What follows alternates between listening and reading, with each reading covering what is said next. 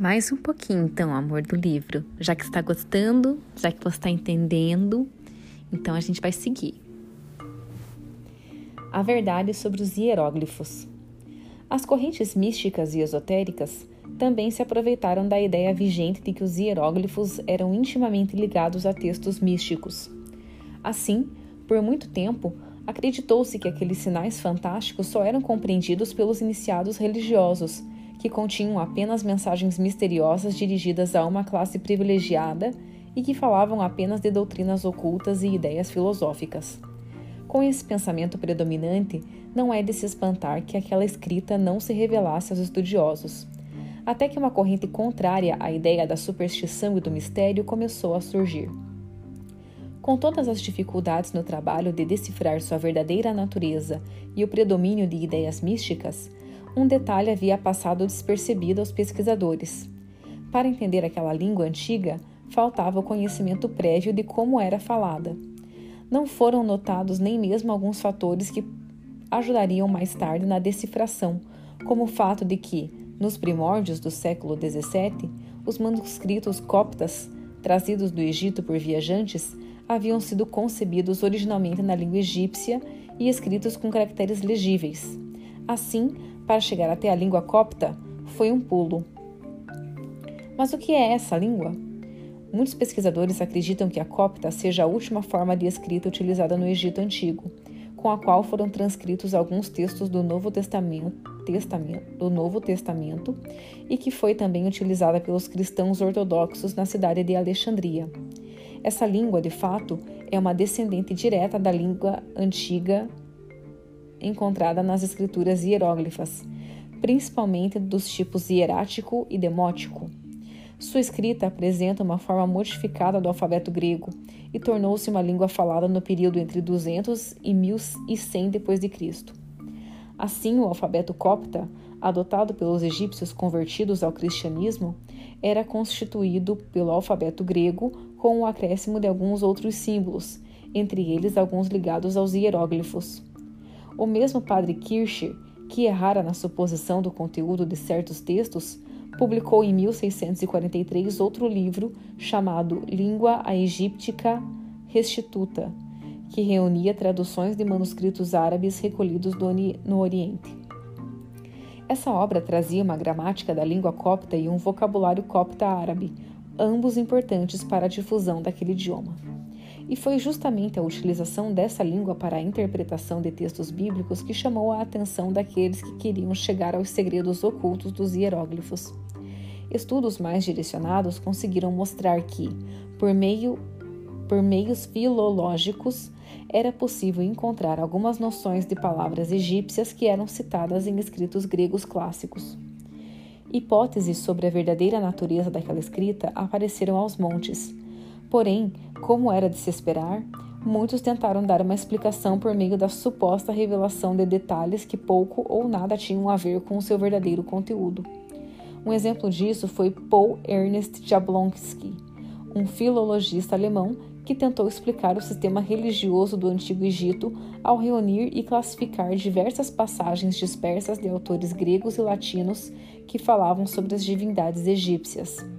Ele optou por esse pensamento porque queria interpretar os nomes dessas mesmas divindades sob um enfoque de palavras coptas. Os especialistas consideraram sua teoria bem fundamentada, mas não consideravam o fato de que os tais escritores gregos e latinos apresentaram apenas noções parciais e incompletas do sistema religioso egípcio, o que levava a uma interpretação errônea, já que esses mesmos escritores, ao transcreverem os nomes das divindades, fizeram alterações substanciais nas palavras. A corrida pela descoberta da chave que levava à leitura dos hieróglifos continuou por algum tempo ainda. Essas, essa competição levou a outras tentativas, todas ocorridas na segunda metade do século XVIII, mas que não foram bem sucedidas e que só tornaram o feito de Champollion algo mais notável ainda. Como acontece muito em pesquisas acadêmicas, não se chegava a um consenso sobre o objeto de estudo e não foram obtidos resultados satisfatórios. Logo, o estudo dos hieróglifos e suas tentativas de decifração caíram em descrédito, e por algum tempo ninguém mais dava atenção ao assunto. Aqueles símbolos, diziam uns, eram relativos a fatos astronômicos, enquanto outros afirmavam que retratavam trabalhos nos campos e que cada divindade egípcia representava uma das antigas épocas agrícolas. Havia ainda aqueles que se interessavam em estabelecer uma relação entre egípcios e chineses, de modo que os hieróglifos seriam a verdadeira e obscura origem da escrita pictográfica chinesa. Até mesmo a afirmação de que os hieróglifos não eram sinais fonéticos, e sim apenas sinais decorativos estéticos, surgiram nos campos da pesquisa. Uma pista significativa passou despercebida por todos quando um dinamarquês conhecido apenas como Ziga publicou em 1797 um livro sobre os obeliscos de Roma. Naquela obra foram reunidos alguns dados importantes para se obter a leitura dos símbolos. Lá era apresentado um estudo que sugeriu, de forma bem vaga, que a verdadeira natureza daqueles símbolos misteriosos estava no preceito de que seriam elementos fonéticos dentro do sistema de escrita egípcia. Claro que mesmo aquele livro não era perfeito. Errou no fato de que reduziu o conjunto de hieróglifos a apenas alguns caracteres que precediam as expressões correspondentes. A função desse tratado, entretanto, teve um peso significativo na revelação dos hieróglifos, já que este obscuro autor foi o primeiro pesquisador que intuiu, de maneira correta, que a mesma escrita utilizada nos monumentos também era conhecida e praticada pela parte letrada da população egípcia, e que, portanto, era usado em vários tipos de textos, fossem sagrados ou profanos. O livro de Ziga foi publicado pouco antes da famosa expedição de Napoleão Bonaparte em 1799. A coleta de inúmeras reproduções de textos egípcios ajudaram a manter o interesse pela decifração daquela escrita, principalmente quando a obra Description l'Egypte, o registro oficial da expedição, foi finalmente lançada. Aquela foi outra obra que ajudou de maneira significativa o árduo trabalho dos primeiros egiptólogos ao mostrar a riqueza da civilização do Nilo e tornar inevitável a necessidade de decifrar aquele código. Afinal, era difícil folhear suas páginas e ver todos aqueles maravilhosos desenhos de ruínas e não se ter a mínima ideia sobre a verdadeira natureza do que se via. Surge Champollion o mundo da egiptologia deve muito aos esforços de várias pessoas que se dedicaram à decifração dos hieróglifos, como o físico, médico e egiptólogo britânico Thomas Young, o responsável pelo experimento da dupla fenda, que possibilitou o caráter ondulatório da luz. De fato, ele foi um dos que estudou exaustivamente a pedra de Rosetta e teve progressos similares aos de Champollion, mas, são, mas sem o mesmo sucesso. Porém, foram os franceses que decidiram a contenda com os esforços de Champollion. Quando a pedra de Rosetta foi finalmente encontrada, em agosto de 1799, por um oficial das tropas francesas chamado Bouchard, nas proximidades da cidade de Rosetta, que em árabe se fala Rashid, próxima à margem oeste do Nilo, o acontecimento chamou a atenção do mundo inteiro. Era praticamente a primeira vez que se, fal que se falava na existência de uma peça do Antigo Egito que era bilíngue.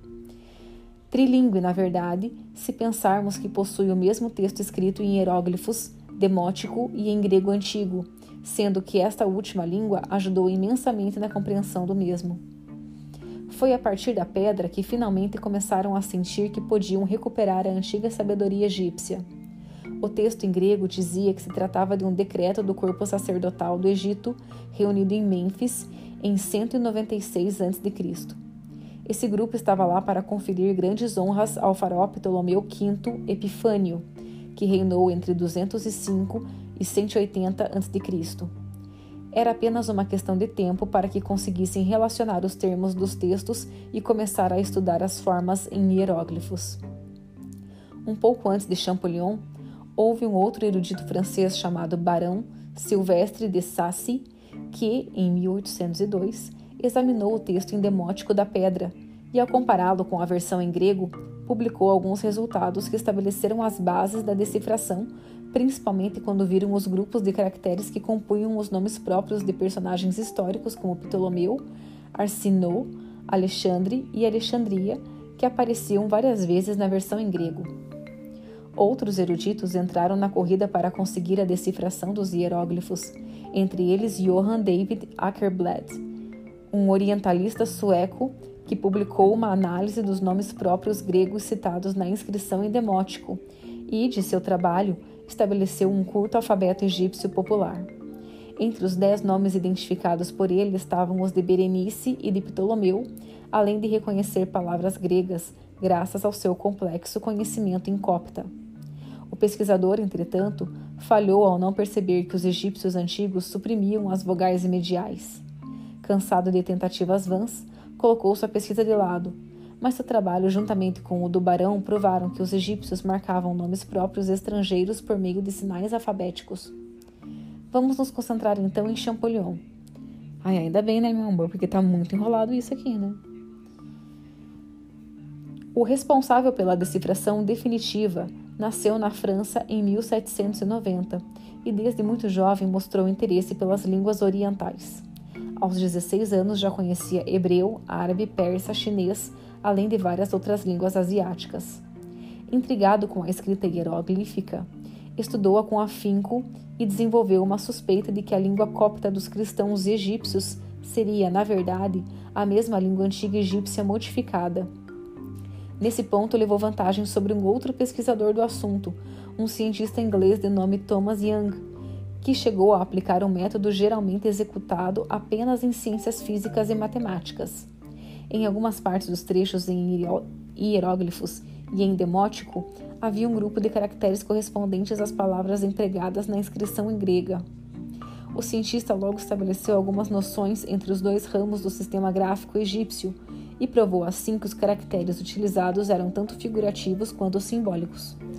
Porém, não soube separar as naturezas dos dois sistemas e encarou-os como semelhantes quando, na verdade, são bem diferentes entre si. Foi um dos primeiros a provar que os caracteres dentro dos anéis ovalados, os chamados cartuchos que destacavam os nomes dos regentes egípcios, eram os mais importantes. Mas é a vida de Champollion que nos interessa, então voltemos a ela. O jovem pesquisador se convencera inicialmente de que os hieróglifos eram puramente simbólicos e que não tinham nada de fonéticos. Opinião essa que logo se alteraria depois de um estudo mais aprofundado de monumentos como o obelisco de Banks e a própria Pedra de Roseta. Foi então que Champollion convenceu de que muitos hieróglifos possuíam um valor efeito fonético. A questão ideias versus fonética ainda prevalecia nos debates acadêmicos quando seus trabalhos demonstraram que, na verdade, se achava exatamente entre aquelas duas ideias. O sistema egípcio, na verdade, usava tanto sinais que exprimiam ideias quanto alguns que representavam sons.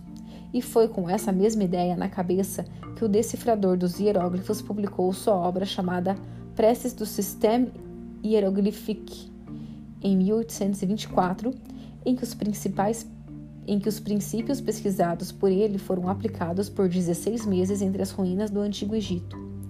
Ao aplicá-los às inscrições de diversos monumentos, o pesquisador foi capaz de ler as proporções fonéticas de tais textos e obter a convicção de que não havia muitas diferenças entre a língua antiga e o copta.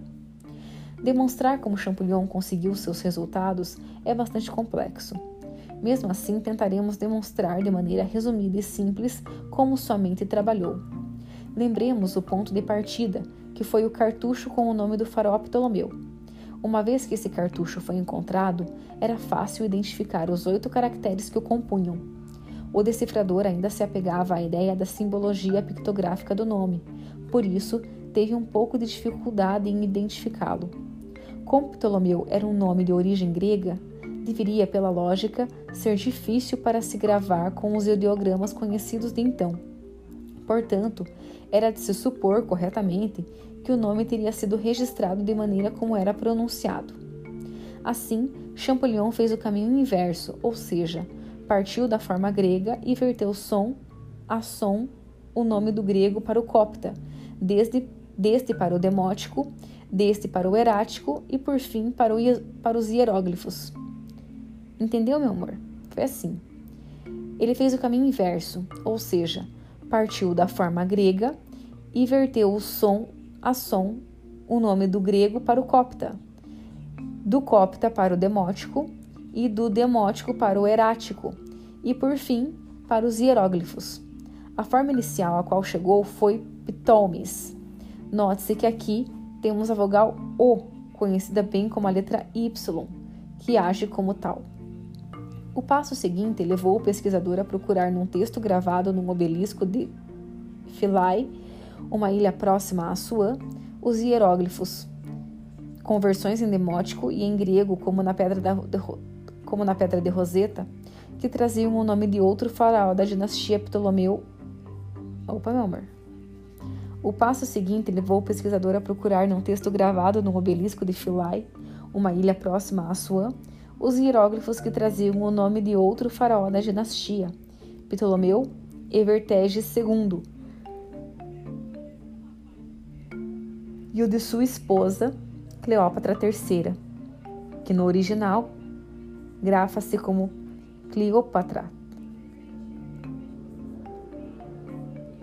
Depois comparou os nomes dos dois e viu que havia sinais em comum, como das letras P, T, O e L. Apesar dos sinais para a letra T nos dois cartuchos encontrados serem diferentes, Champollion deduziu que eram sinais homófonos, ou seja, iguais para o mesmo som, como o PH era usado antes para retratar o F no português mais antigo. Com esses dados em mente, foi fácil concluir que alguns hieróglifos tinham o mesmo valor de letras. Ai, que soninho! Hum. Com esses dados em mente, foi fácil concluir que alguns hieróglifos tinham o mesmo valor de letras, e a partir das quatro identificadas, foi possível deduzir as que faltavam. Nesse passo, não demorou muito para que, compuse, para que compusesse um conjunto de 12 fonogramas identificados de maneira correta. Assim, com os sinais descobertos e seus valores atribuídos, ele aplicou a tabela a um terceiro cartucho e conseguiu identificar o nome de Alexandre o Grande, no original Auxentres. Parece mais um jogo infantil, mas não era. Essa questão da substituição das letras era essencial para entender como cada símbolo funcionaria no contexto da língua egípcia. Assim, com a ajuda de outros cartuchos, Champollion logo conseguiu reunir cerca de 79 nomes de reis, em que todas as letras estavam corretamente identificadas. Algum tempo depois, em setembro de 1822, aplicou suas pesquisas em faraós que eram das dinastias mais antigas para verificar se o seu método funcionava. Para sua alegria, suas deduções estavam corretas e os nomes de Ramsés e Tantmés apareceram corretamente decifrados, o que provava que estava no caminho certo. A partir de então, as portas para o antigo mundo dos faraós estavam abertas e os acadêmicos entraram nesse mundo com uma sede de conhecimento que perdura até hoje. Essas constatações não facilitaram o conhecimento daquela escrita. Os hieróglifos continuam até hoje sendo considerados um sistema de difícil compreensão. Ao contrário de muitos conversores de nomes que podem ser encontrados na internet, não basta apenas escrever uma palavra e observar uma simples troca de letras por símbolos. Esses programas não levam em consideração a questão das vogais, que não são representadas com um símbolo em especial, nem o fato de que deve haver um contexto especial para que esteja de uma maneira de fácil compreensão. Nesse complexo código, um sinal pode funcionar como um fonograma que representa um som fundamental, ou mesmo uma sequência de fonemas. Uma lebre, por exemplo, não é usada para representar a palavra lebre, mas sim para registrar o encontro de dois sons, o W e o N, que são usados na composição da palavra em egípcio. As consoantes só apareciam quando assumiam o papel de semiconsoantes, o que equivale dizer que tinham função de consoantes. Nos dias de hoje, sabemos que as línguas árabe e hebraica também não se escrevem as vogais, por isso não se trata de nenhuma surpresa. No caso dos antigos egípcios, essa ausência de vogais torna quase impossível imaginar como aquelas palavras eram realmente pronunciadas. Quando aplicável, os estudiosos valem-se das palavras em copta para aproximar a pronúncia. Um exemplo é o nome da Bela que veio, o significado do nome Nefertiti, a esposa de Amenófis IV ou Akhenaton. Seu nome grava-se, na verdade, Nefertiti, N-F-R-T-I-I-T-I. Entendeu, amor? É um monte de, um monte de consoante. O que dá margem a várias interpretações. Para superar essas dificuldades, já que não dispomos de fontes confiáveis que nos ensinem a maneira correta de pronunciar os nomes, é de praxe inserir um E entre as consoantes. Assim, Nefretiti torna-se Nefertiti ou Nefertite. Para alguns egiptólogos, a verdadeira pronúncia estaria mais próxima de Nofretiti. O fato é que, hoje, apenas os acadêmicos se dedicam aos estudos dos hieróglifos. E mesmo assim, estima-se que apenas 30% das descobertas totais da arqueologia revelaram os segredos daquela antiga civilização. Que só 30%?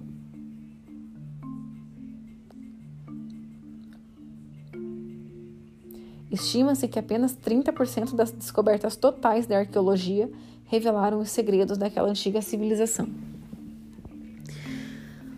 O que mais o futuro nos espera, agora que dominamos a escrita antiga, é apenas uma questão de tempo para descobrir. Hum, que achou, meu amor? Tá gostando?